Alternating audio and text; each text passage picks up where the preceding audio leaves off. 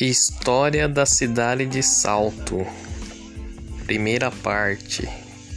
Quem estava aqui há três séculos?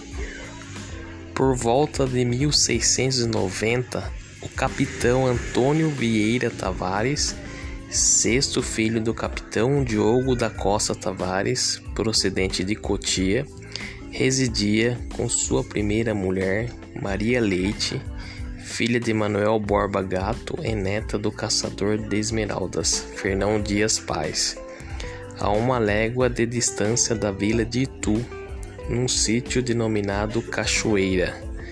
O nome dessa propriedade, adquirida por cartas e escrituras de Sesmárias, adivinha do fato de estar junto à queda d'água conhecida como Ituguaçu.